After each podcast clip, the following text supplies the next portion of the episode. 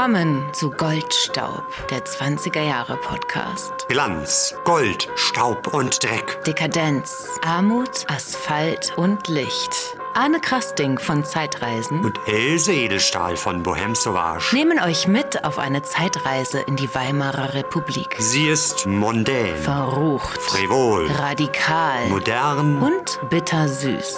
Tanzt mit uns auf dem Vulkan.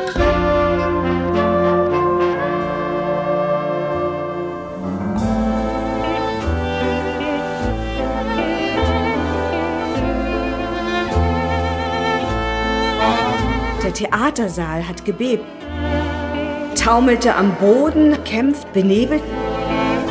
Eine Handbewegung zitterte, gequält, erschöpft, Atem holen, neue Spritze hineingejagt, zurück. Dann ging es weiter, größer. Der Schatten gefährlich, engte sie ein, wurde ein Dolch. Getrieben, sie zitterte am ganzen Körper. Der Theatersaal hat gebebt, sie sank, zitterte am ganzen Körper, erschöpft, unter aufflackerndem Licht, ermüdet, ermattet zu Boden. Verführung, Verführung.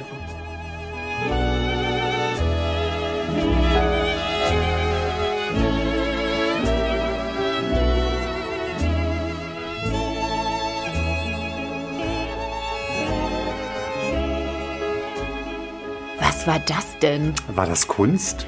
Nein, das war Nicola Kotlow. Und wir haben sie zusammengeschnitten zu einem kleinen. Wie nennen wir das denn? Eine kleine künstlerische Collage? Collage, zu der Musik von Mischa Spuljanski. Und das Lied heißt Morphium. und wurde dann getanzt von Anita Berber. Im gleichnamigen Tanz Morphium. Und damit sind wir auch schon beim Thema unserer diesmaligen Folge. Und zwar heißt sie Von nun an will ich nur noch tanzen. Ausschlaggebend für diese Folge ist eine wunderbare Ausstellung im Georg Kolbe Museum, der absolute Tanz. Else und ich hatten das Vergnügen, dort letzte Woche sein zu dürfen und werden darüber berichten, aber auch generell über Tanz und Tänzerinnen in der Weimarer Republik. Else, was ist dein Bezug zu Tanz? Also als Kind war ich in einer Tanzgruppe und das war tatsächlich auch, hm, könnte man sagen, Ausdruckstanz. Und unsere Lehrerin hieß Mackie, aber nicht Mackie Messer. Und später habe ich dann so in meinen, naja, da war ich so 20, da habe ich Menuett getanzt. Das waren höfische Tänze und da wurde ganz streng nach Regeln getanzt, weil an jedem Hof mussten dieselben Tänze getanzt werden. Man musste wissen, welcher Schritt ist, im Menuett en six zum Beispiel, wie da der Aufbau ist und es waren immer wieder genau dieselben Tänze. Also keine Improvisation. Nein. Okay, aber, aber auf jeden Fall etwas ungewöhnlich auch. Ja, und du, Arne, erzählst mir schon den ganzen Tag, dass du irgendwas mit Gret Palucca zu tun hast. Gret Palucca, die Tanzikone des 20. Jahrhunderts. Ja, ich war mit meinen Eltern früher häufig ähm, auf Sylt. Und da haben wir meistens gewohnt in Kappolta. Das ist so eine Anlage in den Dünen, total idyllisch gelegen, aber sehr, sehr einfach, fast spartanisch. Und da ist eine Akademie. Akademie am Meer heißt sie. Und da war ich dann am Strand und plötzlich waren da viele junge Menschen, älter als ich damals, aber sehr jung aus unserer Perspektive, die ja sich bewegt haben und ich wusste nicht genau, was ist das? Ist das irgendwie rhythmische Bewegung? Ist das Gymnastik? Ist es Tanz? Ich war total beeindruckt von diesen Bewegungen und von diesen Körpern. Was haben die denn getragen? Waren die nackt? Also in meiner Erinnerung hatten die weiße, wallende Gewänder an und das war alles sehr, sehr luftig und äh, war, sah fantastisch aus. Herrliche Vorstellung. Und dann haben die uns animiert mitzumachen. Und es stellte sich raus, dass es die Gret Palucca Schule, die dort jährlich eben auf Sylt einen ja, Tanzkurs, Tanzworkshop gemacht hat und äh, diese alte Tradition eben weitergeführt hat. Gret Palucca war auch immer mal wieder da. Ich habe sie dort nicht gesehen, aber eben diese Schüler und Schülerinnen und ähm, habe da meine Begegnung, meine erste Begegnung mit diesem Ausdruckstanz gehabt. Und da hätte sich vielleicht meinen Weg entscheiden können. Aber irgendwie äh, hat es nicht funktioniert und ich bin immer noch ein unbegnadeter Tänzer. Aber dafür bist du Historiker geworden. Das war auch schön. Immerhin. Aber schauen wir noch mal kurz zurück auf unsere letzte Folge. Da ging es ja ums Radeln und das Fahrradfahren. Und die Folge ist erstaunlich gut angekommen bei unserer Hörerschaft. Und das ist erstaunlich. Ne? Es gibt ja verschiedene Folgen, die, die anscheinend so ein bisschen den Nerv der Zuhörerinnen getroffen haben. Und ja, wie auch zum Beispiel spannend war, dass die Folge 4, glaube ich, war es, Hygiene und Badekultur, enorm viel Anklang gefunden hat, womit wir gar nicht so gerechnet haben. Ne? Ja, aber vielleicht, schön. weil das so Themen sind, die das Alltagsleben betreffen. Also wirklich die Frage, mhm. wie hat man damals gelebt, wie hat man... Nicht so abgehoben. Ja. mhm. Ja, stimmt. Und ja. Ja, uns hat es auch riesige Freude bereitet, uns einem Bereich zu nähern, den wir privat beide feiern. Wir sind ja begeisterte Fahrradfahrer, aber so historisch haben wir uns ja eigentlich noch nicht so damit beschäftigt. Ja. Und ich mit dem Sechs-Tage-Rennen.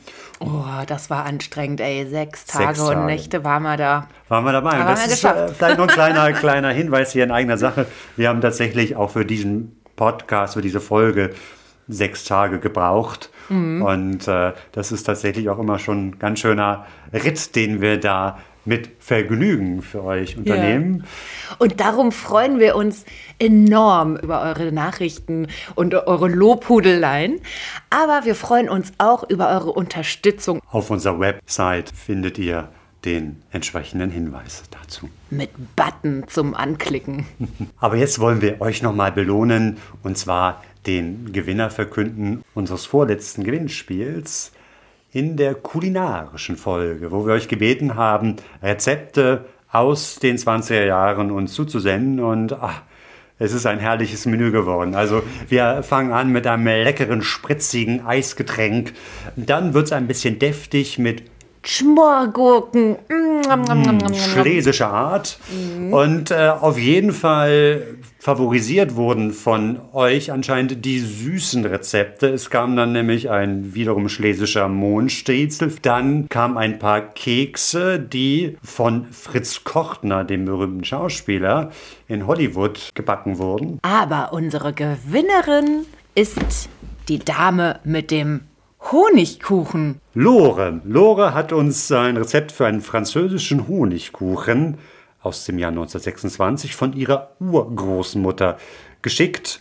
Nicht nur ein wunderbares Rezept, sondern auch ein kleines Schreiben, eine kleine Karte, original, die die Urgroßmutter verschickt hat.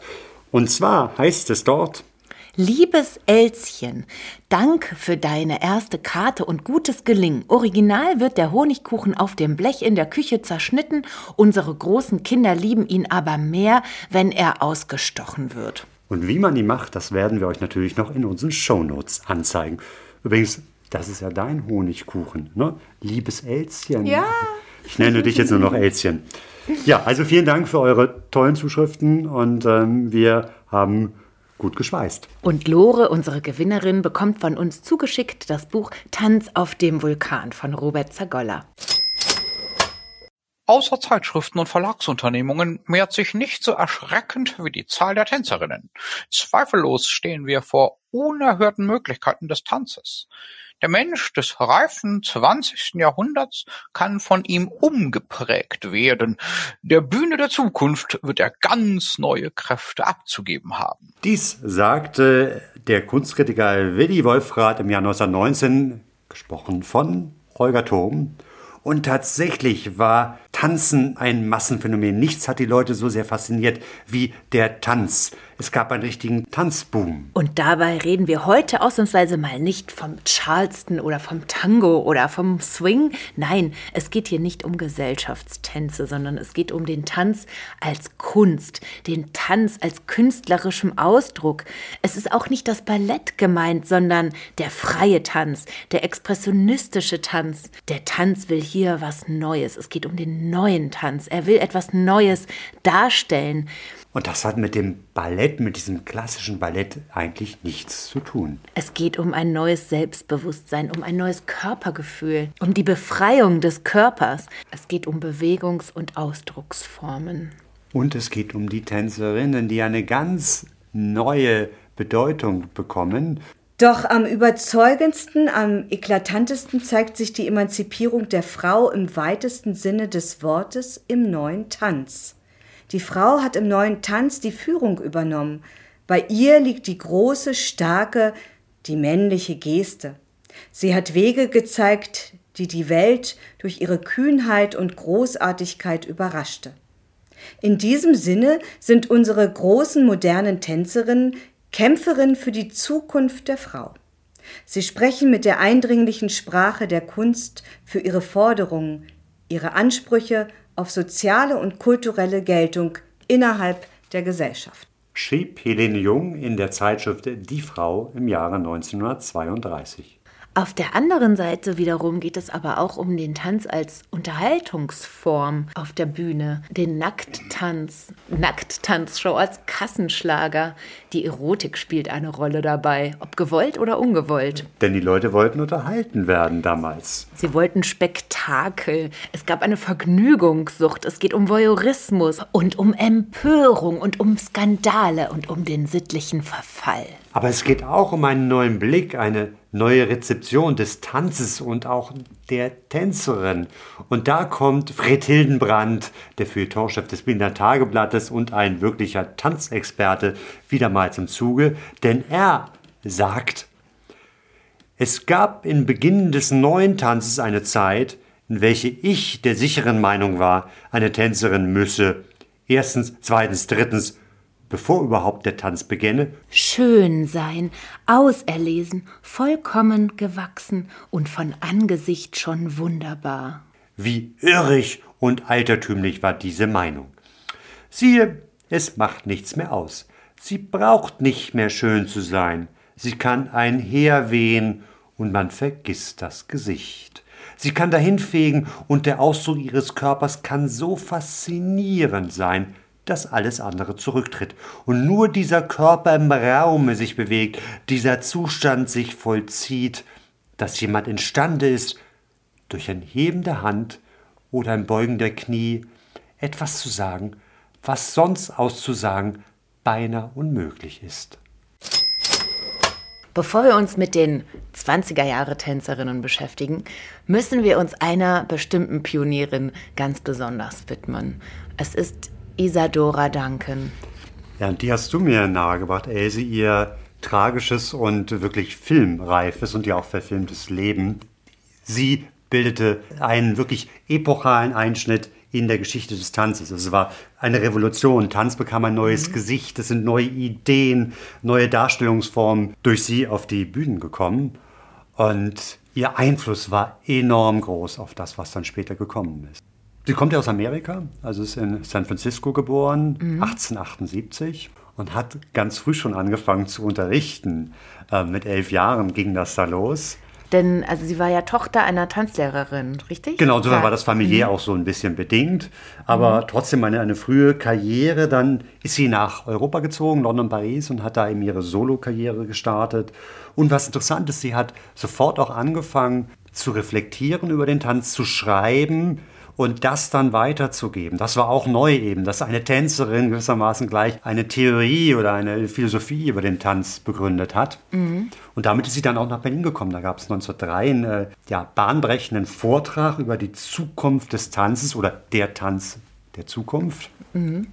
Und bereits 1904 hat sie dann hier in Berlin im Grunewald ihre eigene Tanzschule eröffnet. Genau, und hatte viele, viele berühmte, nachher berühmt gewordene Schülerin. Ja, und somit wurde sie die Wegbereiterin des modernen Ausdruckstanzes. Sie hat ein neues Körper- und Bewegungsempfinden entwickelt und dabei die Betonung auf den weiblich subjektiven tänzerischen Ausdruck gelegt. Das war wichtig, genau. Also dass sie sozusagen, mhm. dass die, die Gefühle auch, der Ausdruck eben dadurch zum, zum Vorschein kam.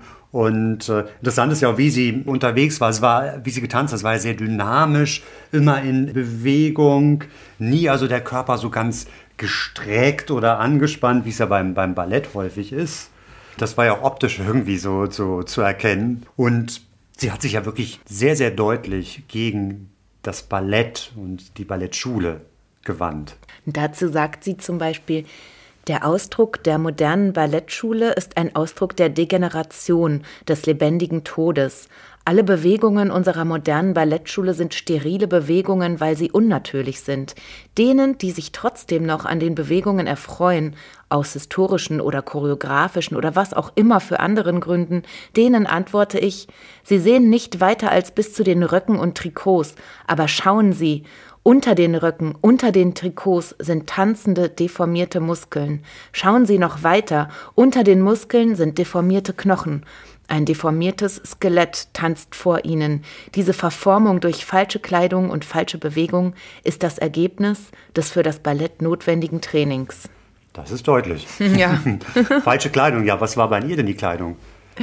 Sie hat barfuß getanzt und ohne Korsett. Ja, das ist ja auch interessant. Also man, mit Ballett verbindet man ja diese Tüll, Tütü. Tütü-Kostüme. Und hier Ja. waren es eben anderes von fließende, Fließende. Stoffe, Ja, bisschen ja. ätherisch. Sie hat sich auch an der Antike orientiert. Das sieht man auch schön auf Fotos Mhm. und wirklich so wie griechisch-antike Darstellerinnen. Ja.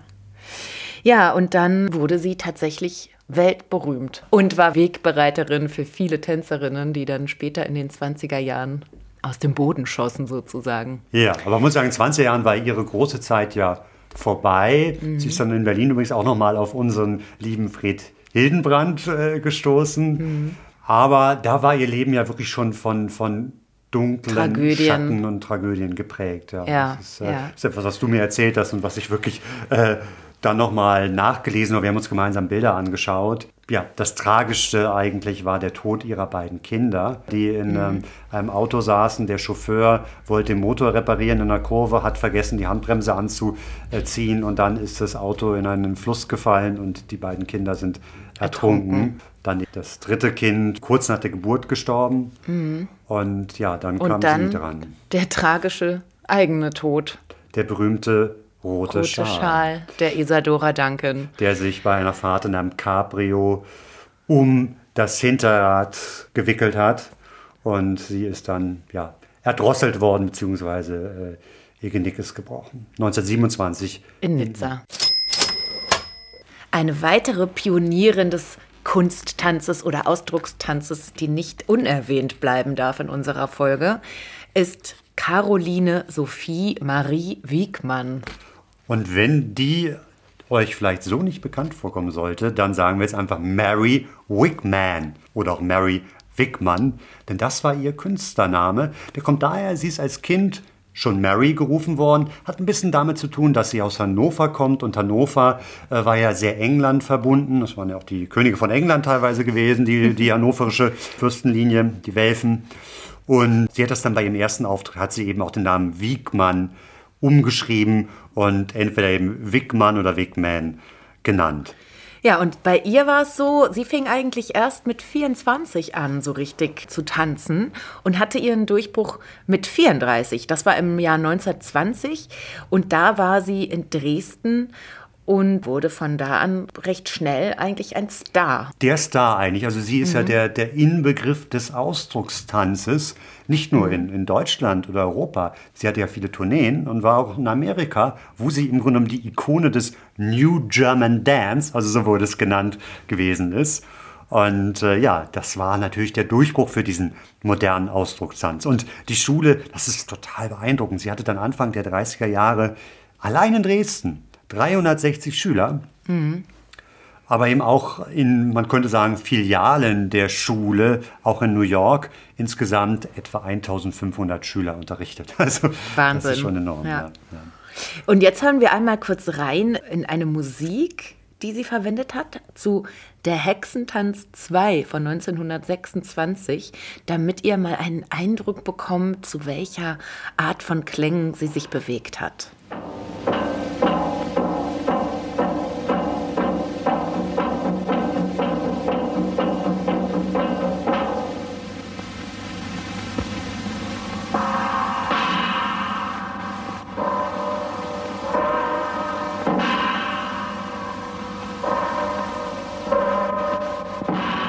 Ja, total spannend, denn sie hat ja selten schon fertige Musik genommen, sondern die Musik wurde ent entweder komponiert, extra für sie, oder es gab diese Klangeffekte wie eben Trommeln oder äh, Gong oder ähnliche Sachen.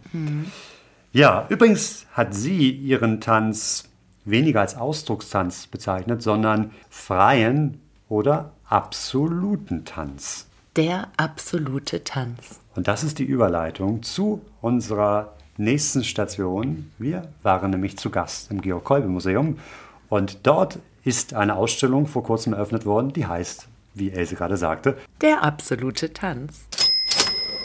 Georg Kolbe war einer der berühmtesten Bildhauer in der ersten Hälfte des 20. Jahrhunderts und hat in Berlin eben gewirkt. Ende der 20er Jahre hat er sich dann nach dem Tod seiner Frau im Westend, also im weiten Westen von Berlin, ein Atelier und Wohnhaus neu bauen lassen in der Sensburger Straße. Meine Sensburg hat er das äh, Gebäude auch genannt. Ein fantastisches Gebäude der 20er Jahre. Also ist natürlich in meinem Buch mit dabei, weil ich liebe diese Architektur und der Garten, der auch dazu gehört. Also ist alles wunderbar harmonisch irgendwie in eins gefasst. Ja, und ist auch das einzige Künstleratelier eines Künstlers aus der Zeit, aus den 20er Jahren, das man hier in Berlin besichtigen kann. Wir sind jetzt in den ehemaligen Atelierräumen von Georg Kolbe und uns gegenüber ist Frau Dr. Julia Wallner, die nicht nur Direktorin des Georg Kolbe Museums ist, sondern auch die Kuratorin dieser Ausstellung. Wie passt denn so eine Ausstellung zu Tänzerinnen in das Georg Kolbe Museum? Ja, also wir sind ja in einem ehemaligen Atelierhaus von 1928, erbaut im Stil des neuen Bauens, sehr sachliche Architektur und zugleich natürlich eine Architektur, die die Natur feiert, äh, mit großen Ausblicken in den Garten. Teil unseres Ensembles ist eben dieser wunderbare Bildhauergarten, ähm, der von zwei Gebäuden umschlossen ist, dem heutigen Café und eben diesem Ateliergebäude, wo wir uns jetzt gerade befinden und wo wir Ausstellungen organisieren zur zeitgenössischen Kunst, aber eben auch zur Kunst der 20er Jahre. Und es ist so, dass der Tanz in den 20er Jahren ein ganz bestimmendes Thema war in der Weimarer Republik. Ich denke an Nachtclubs, an Anita Berber zum Beispiel, äh, die ja in der Ausstellung auch eine Rolle spielt. Ich denke an ein ähm, Berlin, das ein lebendiges äh, Großstadtleben ausgestrahlt hat, das eine europäische Metropole war, das Menschen aus der ganzen Welt angezogen hat. An ein Berlin, das eben Tag und Nacht äh, pulsiert, gelebt hat und ich immer wieder überlagert eben von Bildern von Tänzerinnen und tatsächlich, glaube ich, ist dieses Bild eins, das wir einerseits historisch ganz gut belegen können und wo wir andererseits in der Person Georg Kolbes jemanden finden, der sich selber als ausgesprochenen Anhänger der Tanzkunst bezeichnet hat, sich selber als Riesenfan auch vom Tanz erwiesen hat, der sehr viel gesehen hat, sich sehr viel angeschaut hat und für den als Bildhauer insbesondere der Tanz, glaube ich, deshalb so spannend war, weil im tänzerischen Auftreten natürlich möglich ist, was in der Bildhauerei ganz schwer ähm, eigentlich nur zu realisieren ist, nämlich die Überwindung der Schwerkraft. Also Sprünge, schnelle Drehbewegungen, ähm, solche ähm, Bewegungen, die eigentlich sich vom Boden lösen, das hat ihn ganz besonders interessiert. Und man kann bei ihm sehr weit äh, das verfolgen, auch in seinem Werk. Er hat äh, die, die Richtungen, also er hat figürlich gearbeitet, Aktplastik, also mit vorwiegend nackten Modellen gearbeitet. Und das, was ihn am meisten interessiert hat, war der Ausdruck. Und er hat für seine Kunst den Begriff Ausdrucksplastik geprägt. Und Ausdrucksplastik ist eigentlich ein Begriff, der genauso im Tanz auch vorkommt, nämlich als Ausdruckstanz. Und Ausdruckstanz ist eigentlich die Tanzrichtung, die in unserer Ausstellung jetzt ähm, die größte Rolle spielt und die wirklich für die 20er Jahre eine ganz äh, wesentliche und wichtige Kunstrichtung war. Und ich glaube, bis heute ähm, kann man sich da ähm, unter den Bewegungen etwas vorstellen. Was zeichnet Ihrer Meinung nach diesen Tanz besonders aus, den Ausdruckstanz? Ja, also das, der Begriff Ausdruck ist ja sowas, was man vielleicht so auch, ähm, wenn man dann äh, an so Übersetzungen denkt, auch aus dem Expressiven, ähm, eben auch der Expressionismus, da gibt es ja so Verwandtschaften, eben dieses ganz stark auf den Ausdruck gelegt. Und wenn wir uns die Tänzerinnen anschauen, dann sind es äh, Bewegungen, die tatsächlich etwas übersetzen, was wir also so aus unserem tiefsten Menschsein heraus fühlen können. Also das kann Trauer sein, das kann Schmerz sein, das kann überbordende Freude sein sein. Es kann etwas sein, ähm, ein Gefühl, mit dem ich der Welt begegne und das meinen ganzen Körper erfasst und mit dem ich in einer Körperbewegung etwas Ausdruck verleihe, äh, was ich eben anders sprachlich, musikalisch äh, vielleicht gar nicht sagen könnte, außer eben in einer künstlerischen Form.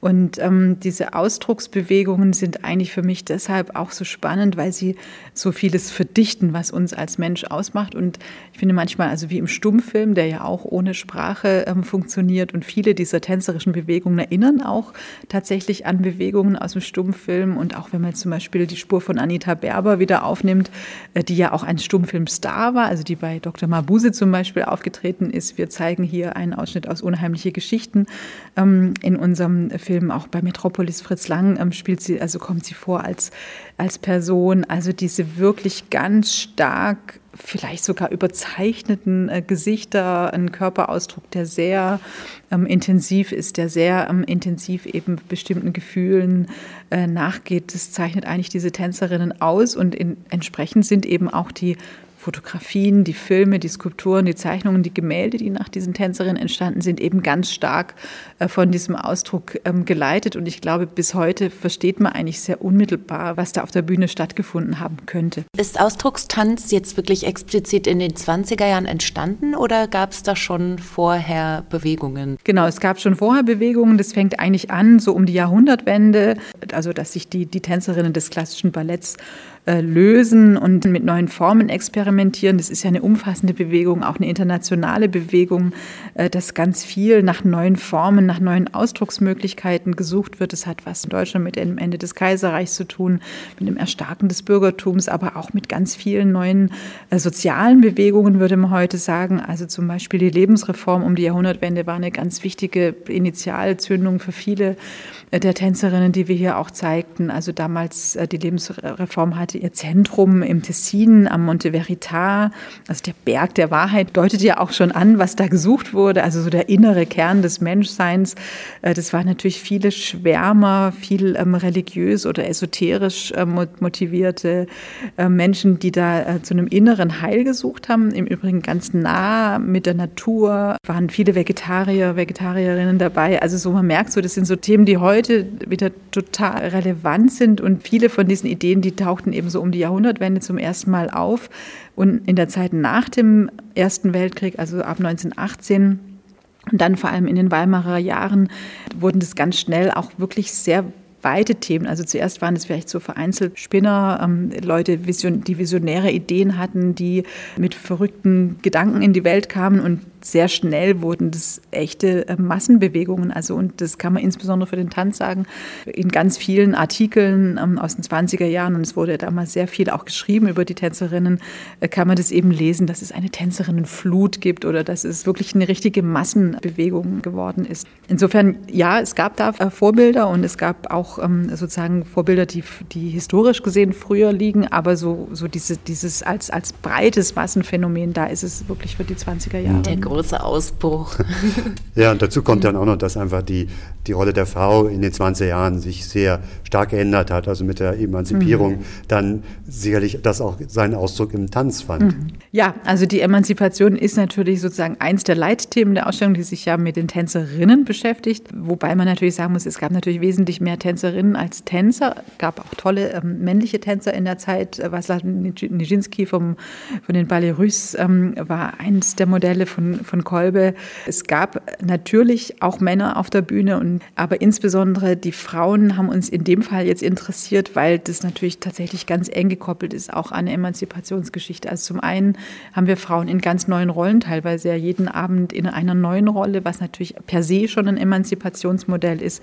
Dann haben wir zum Beispiel auch wieder Anita Berber als Beispiel in, im Hosenanzug als Ettenboy, also noch vor Marlene Dietrich im Hosenanzug in dieser Rolle der Garçon, also als ähm, Frau, die gleichzeitig als Mann auftritt. Das sind äh, Gender-Themen, die natürlich heute hochrelevant und hochspannend sind. Valeska Gerd, die alle äh, Rollen, die ihr im bürgerlichen Leben zugeschrieben wurden, immer über den Haufen, immer quergebürstet, immer rebelliert hat. Sie sagt, die alte Welt ist morsch, sie knackt in allen Fugen, ich will helfen, sie kaputt zu machen. Natürlich mit dem Ziel, eine neue Welt aufzubauen und ähm, eine Welt, in der die Frauen auch eine andere äh, Rolle haben als die ihnen zugedachte. Aber das sind natürlich schon ähm, harte Positionen Positionen teilweise und teilweise wirklich auch radikale Positionen, die sich natürlich ganz stark gegen die bürgerliche Enge wenden, auch gegen die Uniformiertheit der Masse. Also es geht da ja auch ganz viel um Individualisierung und um Selbstverwirklichung letztlich. Ne? Tänzerinnen, es sind Tänzerinnen dabei, die wir kennen, Anita Berber, Valeska Gerd, Celite Reit, aber die meisten, muss ich gestehen, kannte ich nicht vorher. Wie kam es zu der Auswahl? Also ich habe die Ausstellung gemeinsam mit einer Kollegin ähm, aus München vorbereitet, die selber auch Tänzerin ist und die ähm, auch Tanzwissenschaftlerin und die eben so ganz intensiv aus der Tanzszene kommen. Und es war mir tatsächlich wichtig, dass wir also sozusagen die großen Übermütter und Väter dieser Generation sind Mary Wiegman, Gret Paluka und ähm, äh, Laban. Und wir haben nun eine Ausstellung gemacht, die eben diese drei berühmten Menschen auslässt und äh, ist gewissermaßen auch die nachfolgende Generation, die hier im Mittelpunkt steht. Und wir wollten tatsächlich auch diese Bandbreite des Tanzes zeigen. Wir haben uns auf Berlin ähm, beschränkt, weil wir gesagt haben, insgesamt ist die Tänzerinnen-Szene derzeit natürlich groß. Berlin war ein ganz wichtiges Zentrum des internationalen Tanzes, neben Dresden und München äh, sicher die wichtigste Tanzstadt in Deutschland und in den 20er Jahren allzumal. Also da hat historisch auch seine Begründung, dass man also von Berlin ausgeht und wir wollten eben diese Berliner Tanzszene in ihrer ganzen Vielfalt abbilden und uns war es tatsächlich wichtig, eben nicht nur die ganz bekannten Namen zu zeigen, die auch, denn ja, ich glaube nach wie vor, dass Valeska Gerd und Anita Berber natürlich eine ganz tolle Präsenz ähm, ausgeht. Valeska Gerd war ja bis in die 70er Jahre in Berlin, hatte hier eine ganz tolle Kneipe, die sie äh, betrieben hat und war immer irgendwie ein Enfant terrible, also jemand wirklich, die eben, äh, also Wolfgang Müller bezeichnet sie als präqueere äh, Person, die natürlich ganz viel immer gegen alles Bestehende, gegen alle Regeln ähm, anarchisch ähm, aufgewühlt hat. Und dann gibt es aber auch andere Figuren wie Hali zum Beispiel, die vielleicht gar nicht mehr so bekannt ist, die aber damals tatsächlich auch, das sind wir bei der Emanzipationsgeschichte, auch eine, eine sehr erfolgreiche und sehr eindrucksvolle Tänzerin, die aus einer ganz anderen Ecke kommt die sich zum Beispiel eben mit Katie Kollwitz auseinandergesetzt hat, mit ihrem Turm der Mütter, die soziale Themen im Repertoire hat, äh, reformistische Themen hatte. Das ist überhaupt auch ein Thema, das in der Ausstellung immer wieder aufscheint. Viele der Tänzerinnen hatten tatsächlich eine Mission, also haben das auch so begriffen, dass sie eben als Lehrerinnen, als Tanzpädagoginnen auch die Mission hatten, ihr Wissen weiterzugeben, aber auch jenseits des Wissens ein Körpergefühl und eben ein ganzheitliches Denken von einem Menschen, der eben nicht nur aus dem Kopf besteht, sondern auch aus dem Körper. Und diese, dieses Zusammenspiel von, von Geistigkeit und, und Körperlichkeit, das war für die Tänzerin wichtig. Und eben nicht nur im Solotanz, sondern auch im Gruppentanz. Auch das ist so ein äh, Thema, was die Ausstellung immer wieder durchzieht. Also diese Gruppentänze, die eben auch sozial aufeinander ähm, reagierenden ähm, Künstlerinnen und Künstler, die sich aufeinander beziehen, die eben auch in Gruppen auftreten und manche davon sogar als Choreografinnen auch wieder eigentlich ein Thema, das mich besonders überrascht hat, dass eben die Tänzerinnen nicht nur performend ähm, in ihren Rollen auf den Bühnen zu sehen waren, nicht nur als wenn man so will, ja auch als Objekte, sondern tatsächlich auch in so eine ganz subjekthafte Haltung kommen, nämlich als Choreografinnen, vor allem an der Volksbühne, ähm, Erwin Piscator Bühnen, aber es gab einen Arbeiterchor an der Volksbühne, also es war ein ganz großer Chor aus Laien, das war so eine ganz neue reformerische Idee, auch aus den 20er Jahren. Und wir haben hier eben mehrere äh, Künstlerinnen, also Hertha Feist äh, gehört damit dazu, ähm, Veras Coronel, Berthe Trümpi, die eben solche Ideen dann auch umgesetzt haben. Und da finde ich, da steckt sehr viel Kraft Kraft ähm, drin, die also weit auch über das Tänzerische, ganz weit auch ins gesellschaftlich-soziale halt reingeht. Gab es da Berührungen mit äh, Bauhaus, der Bauhausschule und den äh, dort ja auch ganzheitlichen Ansatz? Ja, also wir haben eine Tänzerin, um, Oda Schottmöller, die zugleich Bildhauerin war, Schülerin von Milli Steger, also einer der ersten Generation Bildhauerinnen überhaupt. Und Oda Schottmöller, da gibt es ganz wunderbare Fotos von Jula Papp, der auch ein Bauhausfotograf war oder ein Bauhausschüler war.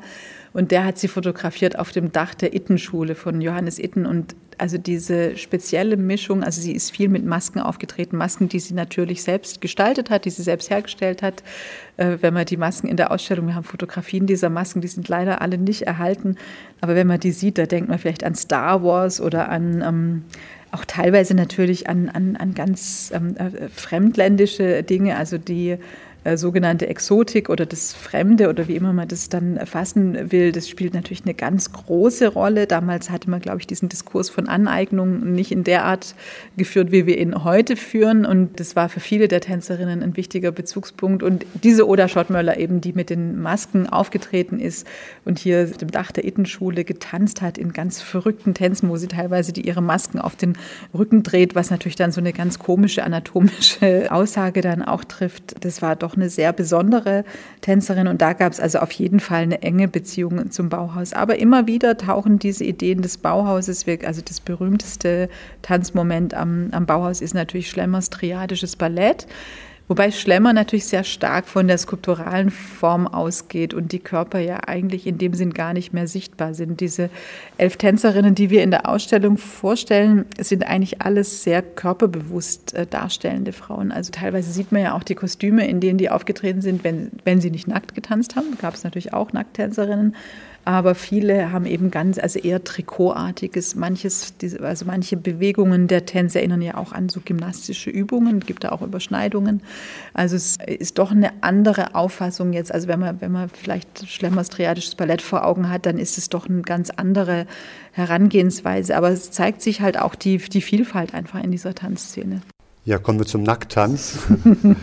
da gibt es ja äh, mehrere Tänzerinnen, die einfach auch deswegen sehr stark, heute würden wir sagen, im Fokus der Medien waren und eigentlich Stars dieser Tanzart waren. Genau, also Sedite Reit hat natürlich ganz bewusst ähm, äh, provoziert, allein schon der Name ihrer Tanzgruppe Ballett, ja, also mit Ballett hatte das natürlich irgendwie nichts am Hut, was die gemacht haben. Und das hat wirklich auch was, was fast Humoreskes schon, also mit welcher provozierenden Art da diese Schönheitsabende ausgerufen wurden. Und da ging es natürlich tatsächlich um, um, um Konzepte von Schönheit, von Freiheit. Und woran wir ja vielleicht auch denken, ist so ein Voyeurismus oder eben so eine Objektivierung des weiblichen Körpers ich glaube, die Begriffe waren damals andere und es war eben also auch wirklich die, das bewusste Suchen auch eines Skandals. Ja, also wir wissen, dass dann, wenn die Auftritte waren im, im Theater oder im Kino, das kam also teilweise wirklich zu ganz prominenten Gerichtsverhandlungen, wo dann also wirklich berühmte ähm, Rechtsanwälte aus der Zeit dann auch involviert waren und es waren regelrechte Massenveranstaltungen, auch dann diese Verhandlungen, weil es natürlich aufregend ist, so äh, sich mit Nacktheit auseinanderzusetzen und auch mit der Gefahr, ähm, die da vermeintlich ausgeht für die Jugend oder für die Sitte über überhaupt oder für die Moral, für die Tugend. Und natürlich haben die Tänzerinnen das provoziert. Die Körperbilder waren auch damals politisch. Also ich glaube, das ist einfach wichtig, sich das vor Augen zu halten, dass natürlich Körperlichkeit immer schon auch gebunden ist an eine Politik, an eine Körperpolitik, an, an eine Vorstellung dessen, was, äh, was ein Körper zu sein hat oder wie ein Körper zu sein hat. Und das ist tatsächlich etwas ganz Spannendes. Und ich finde es tatsächlich in der Hinsicht auch spannend, dass Sadie de Reit ja nur so einen ganz kurzen Sommer eigentlich hatte. Also das waren so drei, vier, fünf, sechs Jahre frühe Weimarer Republik, äh, wo man tatsächlich Skandale provozieren konnte, allein durch einen nackten Oberkörper dann wurde das zu einem mehr oder weniger zu einem Massenthema und es gab ganz viele Nacktänzerinnen und damit war natürlich die Sensation irgendwo auch dann vorbei. Also es gab dann ein Publikum, das es eigentlich auch erwartet hat, dass an irgendeiner Stelle sich auf der Bühne ausgezogen wird und das, glaube ich, hat diesen frühen radikalen Geistern auch so ein bisschen ihren Boden ähm, oder die Wirkungsmacht genommen, äh, so dass das äh, sich eigentlich so ein bisschen als Phänomen dann halt auch so ja, ausgelaufen hatte. Aber trotzdem ist es natürlich ein total wichtiges und facettenreiches Thema aus der Zeit. Wir haben noch eine andere Tänzerin in der Ausstellung, Claire Bauroff, die in diesen wirklich atemberaubenden Fotografien von Trude Fleischmann gezeigt wird, als hätte sie einen Marmorkörper. Also das, das wurde da auch mit so Puder gearbeitet, sodass die Körper so wirklich so aussehen wie so skulpturale Objekte. Also es hat dann schon wieder gar nichts Natürliches mehr. Also es ist auch so ein über den Begriff Natürlichkeit kann man sich in der Ausstellung wunderbar Gedanken machen, weil man so diese unterschiedlichen Annäherungen äh, sieht an Körperbewegungen. Und bei Trude Fleischmann und Claire Bauch, also Trude Fleischmann ist die Fotografin, Claire Bauroff die Tänzerin, da sieht man eben, wie das perfektioniert wird auf eine Art. Da steigt eine Skulptur irgendwie so in so eine weltliche Sphäre und das macht natürlich einen ganz anderen Eindruck. Also sozusagen dafür nochmal ein ganz kurzer Exkurs, aber es finde ich wirklich auch sehr faszinierend. In der Ausstellung sind ganz viele Arbeiten von Fotografinnen Fotografinnen, also nicht nur Tänzerinnen, sondern auch Fotografinnen. Und das hat mich tatsächlich auch fasziniert, weil das ist ja die Frühzeit auch der Fotografie. Das war ja alles noch ein verhältnismäßig neues Medium und dass eben gerade auch in so einem technischen Medium in der Frühzeit so viele Frauen sich professionalisiert haben, das hat mich eigentlich schon ziemlich beeindruckt. Äh, nochmal zum Ausdruckstanz zurück. Gibt es da verschiedene Richtungen? Also zum einen natürlich nackter Ausdruckstanz, aber gibt es dann auch zum Beispiel wie Valeska Gerd, die ja auch dann mit Geräuschen noch zusätzlich gearbeitet gearbeitet hat. Und was gibt es da noch so für Bereiche? Eine Lieblingstänzerin und das, sie galt so als die ähm, begabteste Schülerin von Mary Wiegman ist eben Vera Coronel, eine Schweizerin, die mit nur 25 Jahren gestorben ist. Also das muss man auch sagen, das war natürlich ein, ein unfassbar anstrengendes Leben, das die Tänzerin geführt hat. Und es hat äh, in manchen glücklichen Fällen dazu geführt, dass die Tänzerinnen sehr alt äh, geworden sind, weil es natürlich auch eine sehr gesunde ähm, Art ist, sich, zu, sich immer zu bewegen, immer in Bewegung zu sein. Und bei Vera Coronel Cornell hat man also tatsächlich das Gefühl, die hat sich sehr schnell und sehr, also hat immer sehr temperamentvoll, sehr intensiv äh, gelebt und eben auch verausgabt. Und eins ihrer Paradestücke war das böse Quadrat. Und ihre Besonderheit waren also ganz abstrakt geometrische Bewegungen des Körpers. Das heißt, sie hat mit den Armen und ähm, so geometrische Bewegungen gemacht, mit den Ellenbogen, mit den Handgelenken. Und diese geometrischen Bewegungen, das war also eine ganz eigene Schule, also die so äh, eben Tanzgeometrie war eine ganz neue Idee der Zeit. Und dann haben wir mit Jomi Hali ähm, jemanden, die wird hier gezeigt in einem Amateurfilm, den sie gemeinsam mit ihrem Mann im Wohnzimmer aufgenommen haben. Finde ich übrigens ganz interessant, wenn man an die Selbstdarstellung in den sozialen Medien denkt. Äh, dass es natürlich, also es, man kann es auf eine Art nicht vergleichen, aber dass natürlich diese Idee, etwas filmisch festzuhalten, es eben nicht nur fürs Kino zu machen, sondern auch in so einem, so einem eher privaten äh, Kontext, eben zu Hause, nicht unter Studiobedingungen. Und sie sieht man zum Beispiel tanzen der Film heißt Die Blume im Hinterhof und es geht natürlich um Berlin, Städte und auch sozusagen diese, diese dunkle und schwierige Seite der Stadt und die natürlich auch dieses Leben der Arbeiterinnen und Arbeiter, die hier unter wirklich teilweise sehr schrecklichen Bedingungen in den städtischen Wohnungen gelebt haben und zur Fabrik gegangen sind. Und das macht sie eben zu, zum Thema in ihren Tänzen.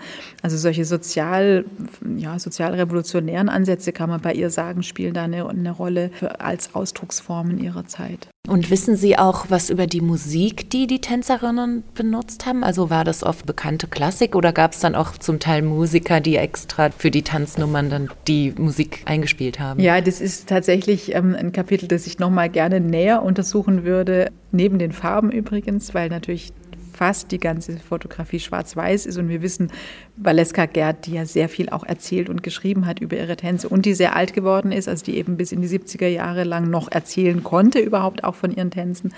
Also die Musik, das war ähm, tatsächlich sehr unterschiedlich. Also es gab oft Pianisten wie im Stummfilm, die die Tänze begleitet haben. Und es waren teilweise ganz abstrakte Kompositionen. So im Film Hände hört man das auch. Das sind ja wirklich ganz sphärisch, ähm, geometrische Töne. Und dann gibt es aber auch, wie im Fall von Shumi Hali, das ähm, ist ein, ein Schubert-Lied, das man da hört, ähm, von einem Klavier gespielt. Es gibt schon auch ähm, Stücke mit klassischen Vertonungen oder mit Vertonungen ähm, von bekannten Liedern, die Stücke für die Filme, in denen Anita Berber mitgewirkt hat. Das waren ja große Produktionen. Äh, das waren natürlich Filmmusiken. Aber ähm, das ist in der Tat eben auch, wie die Tänzerinnen so individualistisch waren, so unterschiedlich ist es auch oft. Ähm, hatten die einen eigenen Pianisten mit auf der Bühne, der das eben mit begleitet hat. Aber insgesamt war das doch eine sehr individuelle Angelegenheit. Ja, vielen Dank für diese wunderbaren Einblicke und äh, wir hoffen, dass diese Ausstellung nicht ungesehen von Besuchern zu Ende geht, aber sind da hoffnungsvoll, dass, dass irgendwann die Türen wieder aufgehen dürfen. Vielen Dank, Julia Wallner. Danke fürs ja, Kommen. Vielen herzlichen Dank auch von mir. Wunderbar, danke. Jetzt kommen wir zu der Tänzerin, die ich am Anfang schon einmal erwähnt habe, Gret Palucka, und die nicht in dieser Ausstellung präsent ist, aus dem Grunde, weil sie eben nicht in Berlin gelehrt hat oder gewirkt, gewirkt hat. hat. Ne, sie war, war natürlich auch mal in Berlin, aber ihr Schaffensmittelpunkt war eben Dresden gewesen. Und bevor wir ein bisschen was zu ihrem Leben erzählen, haben wir nochmal uns Fred Hillebrand dabei, unseren wichtigsten Zeitzeugen, der Gret Palucka natürlich getroffen hat, denn er war ja ein großer Tanzfan. Tänzerinnen-Fan. Für Tänzerinnen hatte ich immer besonders Interesse, schreibt er ja. Er hat ja alle Tanzkritiken im Berliner Tageblatt geschrieben, die auch, wie er sagt, einschlugen wie eine Bombe. Und schreibt selbst, ich habe mich niemals geniert, Tänzerinnen auch privat kennenzulernen. Ich bin sehr viel mit schönen und minder schönen Tänzerinnen zusammen gewesen. Und natürlich hat er dann eben auch äh, Mary Wickman und eben Deepa Luca getroffen beim Tanzkongress in München. Und spricht sie an in einer Bar, wo sie nach eben diesem Kongress alle zusammen waren, sagt, Paluca, hör mir genau zu. Ich hoffe, du kannst zuhören. Ich habe heute auf dem Kongress so viel Tänzen zugesehen, dass ich jetzt selbst tanzen möchte. Diese ganze Nacht und mit dir, ausschließlich mit dir. Tu mir also bitte den Gefallen und vergiss ganz und gar, dass du von Beruf Tänzerin bist. Vergiss es sei ein braves Mädchen und tanze, wie ich will und nicht wie du willst. Oh Gott, schone meine Nerven. Ich will ein einfaches Mädchen sein. Dazu muss ich aber gewisse Hemmungen überwinden. Wir müssten deshalb zuerst einmal ein bisschen trinken. Ja, das machen die beiden, gehen also zur Bar und dann tanzen sie. Fred resümiert dann, ich tanzte ebenfalls nahezu ohne Pause mit meinem einfachen Mädchen. Selbstverständlich übertöpelte sie mich gnadenlos. Ich tanzte schließlich, wie sie es wollte und merkte es nicht einmal. Tja, sie war halt Profi. Und er ist ganz schön frech, ne? Ja, also heute würden wir ihn aus verschiedenen Gründen wahrscheinlich der Bar verweisen. Mhm. Aber. Ähm, Na, wer weiß, wenn er charmant dabei war und das auch ein bisschen selbstironisch genommen hat.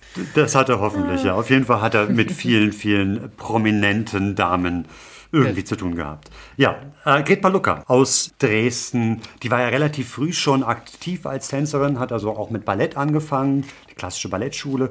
Und dann hat sie Mary Wickmann kennengelernt. Und diese Begegnung änderte für sie alles ein Schlüsselerlebnis. Sie hat dann vorgetanzt und äh, anscheinend Eindruck hinterlassen, wie eine Schilderung von Mary dann nachher deutlich macht. Die zweite Schülerin schmiss infolge eines Handstands mit den Füßen den Kronleuchter kaputt. Gretel brauchte den ganzen Raum alleine für einen Sprung. Ja, also Gretel, ne, Margarete, da hat sie nicht ihren, ihren Künstlernamen. War dann mhm. sehr schnell auch solistisch unterwegs, 1921 und super erfolgreich.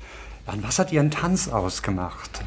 Sie hat eigentlich hauptsächlich improvisiert. Also sie hatte keine Inhalte oder Konzepte oder Themen, sondern hatte stattdessen eine irre Sprungkraft, also einfach eine ungestüme, impulsive Kraft. Ja, ja.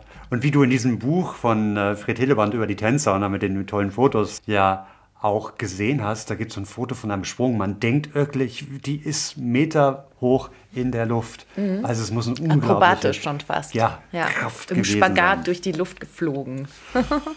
die Dame, die berühmte mondäne Zeitschrift, äh, schrieb 1923. Wenn die Palucca zwei Takte vorbeipflitzt, applaudiert der Saal mitten hinein. Warum? Wenn sie mit ihrer Frische, Heiterkeit und Schmissigkeit ihre Rhythmen dahinschmettert, pfeift man im höchsten Grad auf alle Theorien, Anschauungen, Schlagworte und Lehrsätze. Ja, und gelehrt hat sie tatsächlich selbst. Ab eben 1925 in Dresden ihre eigene Schule aufgebaut und hat ja Generationen von Tänzerinnen geprägt. Und da muss man wirklich sagen, Generationen. Sie ist gestorben 1993. Mhm. Also fast 70 Jahre nach der Gründung ihrer eigenen Schule. Äh, mit 91 Jahren in Dresden auch.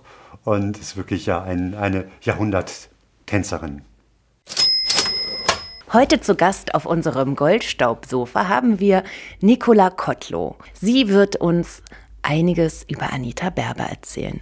Also ein herzliches Willkommen an alle 20er Jahre Fans. Ich mache szenische Theaterführung rund um den Nollendorfplatz und ich werde als Anita Berber die Leute durch den Kiez führen. Also meine Touren fangen ganz harmlos an. Ich bin Stadtführerin gleichzeitig. Anita Berber holt die Leute dann spontan ab, stößt dazu und ich wechsle immer zwischen Stadtführung und szenischem Spiel. Und dann gehen wir ab oder tauchen besser gesagt ins Bermuda-Dreieck unter. Da kommt sie schon um die Ecke. Na, Hallo. ihr beiden Süßen? Hallo Schätzchen. Ab in den Topkeller. Schwerinstraße 13. Wart ihr da schon mal? Ich traue mich da nicht rein, aber wenn wir mit der Anita da rein können. Ihr seid beschützt. Habt keine Angst und sei nicht so schüchtern, Schnuckelchen. Und willst du was von mir? Ich schlaf auch mit dir, brauchst auch nichts zahlen. Ich hab heute eine gute Gage gemacht. Wirst du vorher noch mal tanzen? Na klar tanze ich. Ich tanze eigentlich immer. Was willst du denn sehen heute? Kokain, Morphium, auf dem Klavier getanzt, na? Laster und Erotik möchte oh. ich sehen. Kannst du haben. Nikolas Stadtführungen findet ihr unter nicola-kotlow.de. Nikola mit C, Kotlow mit K-O-T-H-L-O-W. Und auch verlinkt in unseren Show Notes.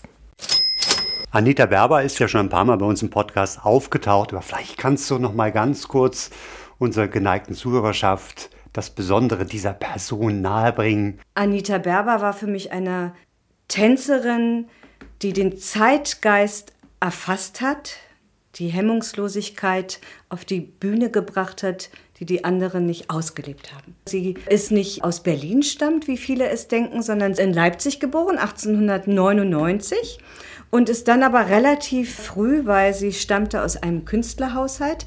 Der Vater war ein bekannter Geiger, Felix Berber, und die Mutter Lucy Berber war Chanson- und Varieté-Künstlerin. Und die hatten halt wenig Zeit. Und dann kam die Großmutter ins Spiel. Die lebte in Dresden und dann ist Anita übergesiedelt nach Dresden, hat da wunderbare Jahre erlebt. Die Oma hat sie in Ausstellungen, in Theater mitgenommen. Und dann äh, tauchte Emile Jacques Delcroix, der berühmte, bekannte Rhythmiklehrer, aus der Schweiz auf. Und der hat ja Rhythmikkurse gegeben. Und dort fügten sich ja auch verschiedene Strömungen zusammen in der Kunst. Expressionismus, die neue Reformbewegung in Ernährung, Bewegung und die Rhythmikkurse passten eben gut. Und das war praktisch der Anfang ihrer Tanzkarriere. Also sie hatte ganz klassisch Tanzunterricht genommen. Naja, also der Rhythmikunterricht war schon eher Komposition mit Bewegung. Wir betonen nochmal, dass es in der Natur meistens sich abspielte. Die Rhythmik, die Bewegung und auch leicht bekleidet und es waren halt Mädchen, die sich dafür interessierten, haben sich dann mit ihrem Körper und der freien Körperkultur zu neuen rhythmischen Kompositionen bewegt. Und wie hat sich das denn dann weiterentwickelt? Wie ist sie denn dann auf der Bühne gelandet? Das ging ja auch ziemlich schnell dann, als sie nach Berlin übergesiedelt ist, war sie dann ja schon in jungen Jahren relativ schnell zu sehen. Wo war das dann? Also sie ist 1914 mit dem Ausbruch des Ersten Weltkriegs hat die Oma plötzlich ihre Koffer gepackt, ist nach Berlin gezogen, in die Zeringer Straße Nummer 13. Und Anita war ungefähr 14 Jahre alt, also in der anfänglichen Pubertät. Und ihr kam dann irgendwie eine Anzeige ins Haus, Rita Sacchetto, Ballettschule im Grunewald, hat gedacht, na, da stelle ich mich mal vor und schwupp, ab ist sie in die Grunewaldvilla geflitzt und hat ein paar Übungen, wie sie so schön gesagt hat, vorgeführt und ist aufgenommen worden und dann ging es los. Zu Chopin und anderen Komponisten haben die Mädchen sich bewegt. Rita hat noch Kostüme gestellt und dann wurden Geschichten dazu erfunden und man hat getanzt. Man hat frei getanzt sicherlich auch mit den Grundlagen des Balletts, aber es war, ja, die Leichtigkeit des Spiels stand mehr im Vordergrund. Und der Ausdruck. Und da war Anita besonders gut. Diese Mädchentruppe, die sind also auch richtig getourt und Anita hat immer besonders viel Applaus bekommen. Anita, Anita, rief die Zuschauermenge. Und das hat natürlich der Rita Sacchetto auch ein bisschen Neid ausgelöst und dann gab es natürlich unschöne Gefühle bis zum Ende. Ne? Da war ja irgendwann auch Schluss damit und äh, sie ist von dannen gezogen und hat sich wie weiterentwickelt? War sie dann selbstständig unterwegs, wie man heute sagen würde? Genau, die liebe Anita hat dann gedacht, jetzt ist Schluss mit diesem Konkurrenzkampf, ich bin gut genug, das Publikum liebt mich, ich denke mir jetzt eigene Sachen aus, hat ihren ersten Soloauftritt im Apollo-Theater gehabt und der war so erfolgreich, dass es ab dann nur noch bergauf ging. Wie alt war sie da? Wo sind wir? In welchem Jahr? Da war sie so 17 Jahre. Und dann hat sie ja parallel auch relativ schnell ihre Schauspielkarriere angefangen. Wie ist das denn passiert? Wie kam es dazu? Ja, sie hatte dann ja auch Gastspiele in Wien und da hat sie den Richard Oswald kennengelernt. Der war ein bekannter Regisseur der 20er Jahre. Ja, er hat halt Anita gesehen, diese Ausdrucksstärke und dann äh, ist sie halt auch langsam ins Filmbusiness eingestiegen. Aber erstmal hat sie sich frei getanzt und sie, sie, sie hatte so eine Lust an diesem Applaus, an der Freude der Zuschauer. Boah, ich kann mit meinem Tanz, mit meinen Bewegungen die Menschen glücklich machen. Ich tanze. Also bisher ja ganz erfolgreich. Sie hat also eine Filmkarriere, sie ist als Tänzerin begehrt. Wie ging es dann weiter? Was sind so die weiteren einschneidenden Ereignisse? Ein großes einschneidendes Erlebnis und was auch ihr ganzes Leben dann ja beeinflusst hat, ist das Kennenlernen und die Liebe, Begierde und große Zusammenarbeit von Sebastian Droste. Der kam als Tänzer aus Hamburg 1920 nach Berlin Und die haben sich auf einem Künstlertreffen, soweit man den ganzen Biografien und den ganzen Büchern glauben soll, auf einem Künstlertreffen kennengelernt von der bekannten Sally de Reit, die ja das Nacktanzballett unter sich hatte. Und dort war kurze Zeit auch Sebastian Droste Tänzer und sie hat ihn tanzen sehen. Sie war fasziniert von der Schönheit, von der Ausdrucksfähigkeit dieses Mannes. Und dann haben sie sich gefunden als Partner, teilweise auch als Liebespaar. Sebastian war ja homosexuell. Es spielte in der Zeit keine Rolle. Sie haben sich geliebt und auch teilweise gehasst. Aber sie haben ganz am Anfang äh, tolle Programme miteinander kreiert als Collagen, nämlich die Tänze des Lasters, des Grauens und der Ekstase. Und damit sind sie durch Europa getourt, Wien, Ungarn und viele andere Orte. Wie kann man sich denn Anita Berber vorstellen, wenn die jetzt vor uns stehen würde? Was für eine Person ist sie? Ja, also Anita ist nicht nur die berühmt-berüchtigte Skandalnudel gewesen, hat Leute beschimpft, geschlagen und sich ausgezogen, Sie war auch ein sehr zerbrechlicher, empfindsamer Mensch. Und gerade in den Anfangszeiten ihrer Karriere mit 17, 18 Jahren, da hatte sie einfach diese Leichtigkeit und die Freude am Spiel.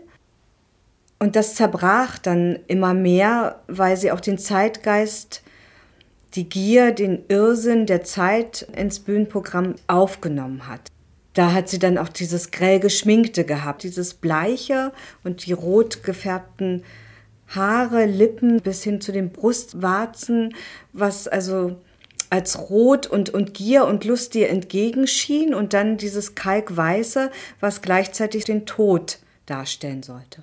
Am Anfang wurde sie, das hast du ja gesagt, bei ihren Auftritten gefeiert vom Publikum. Dann gab es diesen Bruch. Wie hat das Publikum darauf reagiert? Also in ihrer Zeit mit Roste, die ja so skandalumwittert ist bis heute. Einerseits ist man hingegangen, um sich die beiden anzugucken, denn die haben die Hemmungslosigkeit, die man selber vielleicht nicht ausleben konnte oder wollte, dann auf der Bühne verkörpert von Anita und Sebastian gesehen und gefühlt.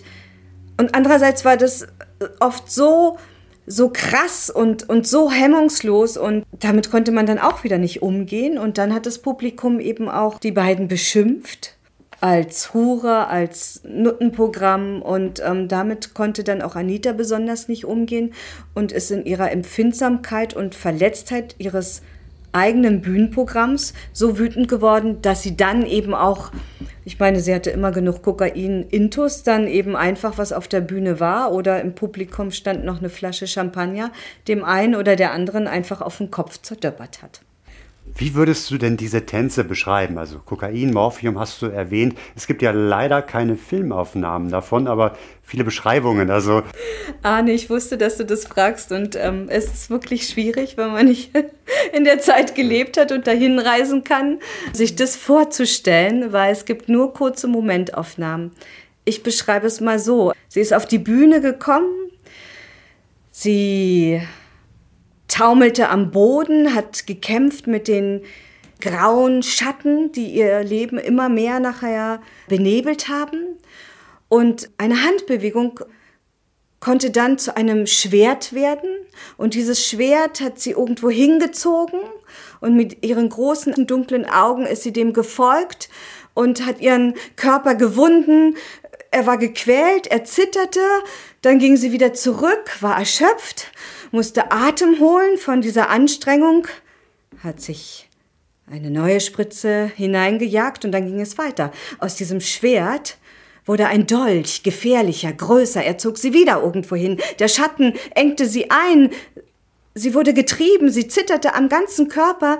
Der Theatersaal hat gebebt, weil dieses Zittern sich auf jede einzelne Person im Saal übertragen hat. Sie sank wieder, ermüdet, ermattet, unter aufflackerndem Licht zu Boden, und dann konnte ihre Hand zu einer Verführung werden. Die Hand winkte einem schönen Mann im Zuschauerraum zu, und die Hand war kein Dolch mehr, sondern eine erotische Pose.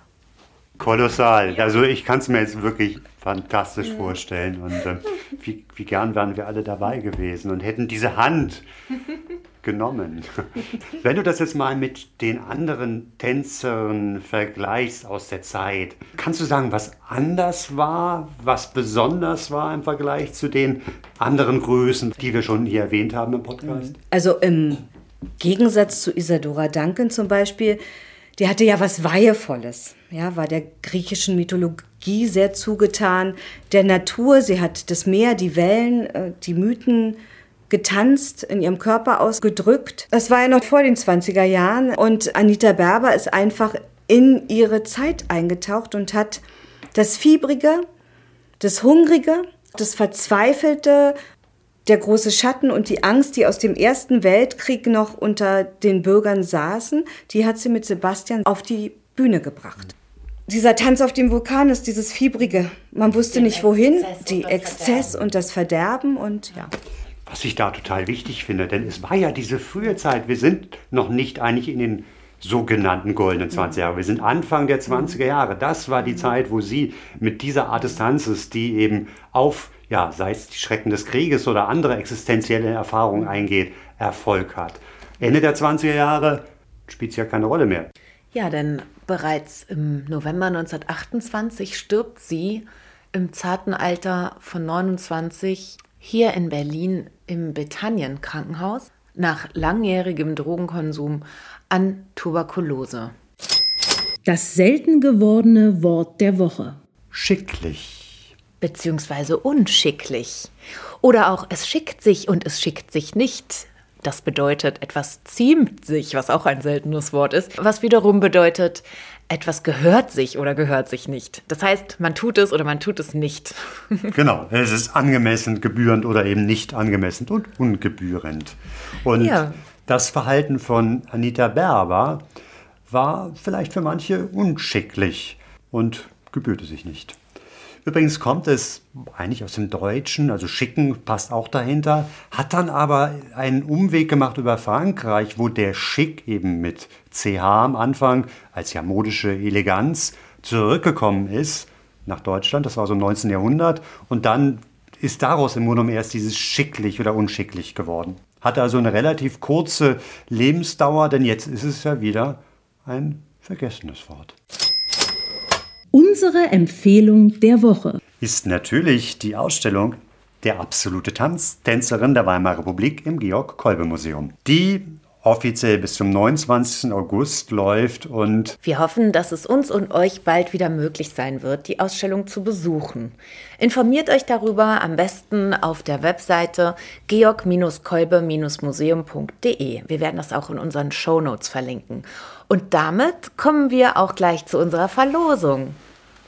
wir verlosen zwei Tickets für diese Ausstellung. Und natürlich müsst ihr auch dafür etwas präsentieren. Und wir haben uns überlegt, wir möchten von euch ein Foto, auf dem ihr eine Bewegung in einem Ausdruckstanz darstellt. Es kann ruhig ein altes Foto sein aus eurer Kindheit, da sind wir nicht so genau, Oder auch ein neues Foto. mit eurem Lieblingskostüm. Darf auch nackt sein. Darf auch nackt sein. Hm? Wir werden es auf unseren Social-Media-Kanälen Nicht, nicht, veröffentlichen. veröffentlichen. Unser elektronisches Postfach lautet wie immer post.gold-staub.de. Wow, jetzt sind wir schon wieder bei über einer Stunde Podcast. Und wir haben eine der eigentlich, also nein, wir haben die außergewöhnlichste Tänzerin, meiner Meinung nach, die außergewöhnlichste Tänzerin der 20er Jahre in Berlin noch nicht ausführlich behandelt, nämlich Valeska Gerd. Aber wir haben jetzt keine Zeit mehr dafür und deswegen haben wir uns überlegt, werden wir einfach demnächst eine neue Folge starten unter dem Titel Die außergewöhnlichsten Frauen der 20er Jahre, worin Valeska Gerd eine prominente Rolle spielen wird. Und noch viele andere. Und ich muss ja ganz ehrlich sagen, eigentlich habe ich ja irgendwann mal dir gegenüber behauptet, es kann keine Folge in unserem Podcast geben ohne Josephine Baker. Und zumindest ihr Name muss hier ganz kurz fallen, weil sie natürlich für den Tanz unglaublich viel geleistet hat. Das war nicht nur Charleston, sondern viel, viel mehr. Sie hat Grenzen gesprengt, aber auch das kann jetzt hier nicht weiter behandelt werden. Also die Frauen werden noch gebührend gewürdigt werden. Freut euch also auf mehr. Aber für heute war es das erstmal. Wir werden jetzt in oder durch die Nacht tanzen. Wir werden uns grotesk, wir werden uns akrobatisch, wir werden uns zumindest mit viel Expression aus dem Studio bewegen. Ins Bettchen. Also ich werde auch im Traume noch expressionistische Bewegungen vollziehen, im Schlaf noch mit den Armen um mich schlagen und mich ausdrücken. Ich werde mich in der elektrischen auf dem Weg in den Prenzlauer Berg noch ein bisschen expressionieren und äh, wir freuen uns, euch bald wieder zu hören, aber es wird wahrscheinlich erst in drei Wochen sein. Und was es dann gibt, das verraten wir noch nicht. In der Zwischenzeit ist Arne nämlich großartig damit beschäftigt, sein zweites Buch vorzubereiten. Worum wird es denn eigentlich gehen in dem neuen Buch? Es wird kriminell, aber mehr kann ich noch nicht verraten. wird auf jeden Fall auch ein Thema für unseren Podcast sein. Oh, da bin ich schon sehr gespannt drauf. Psst. Und jetzt, liebe Freunde der Nacht. Bonne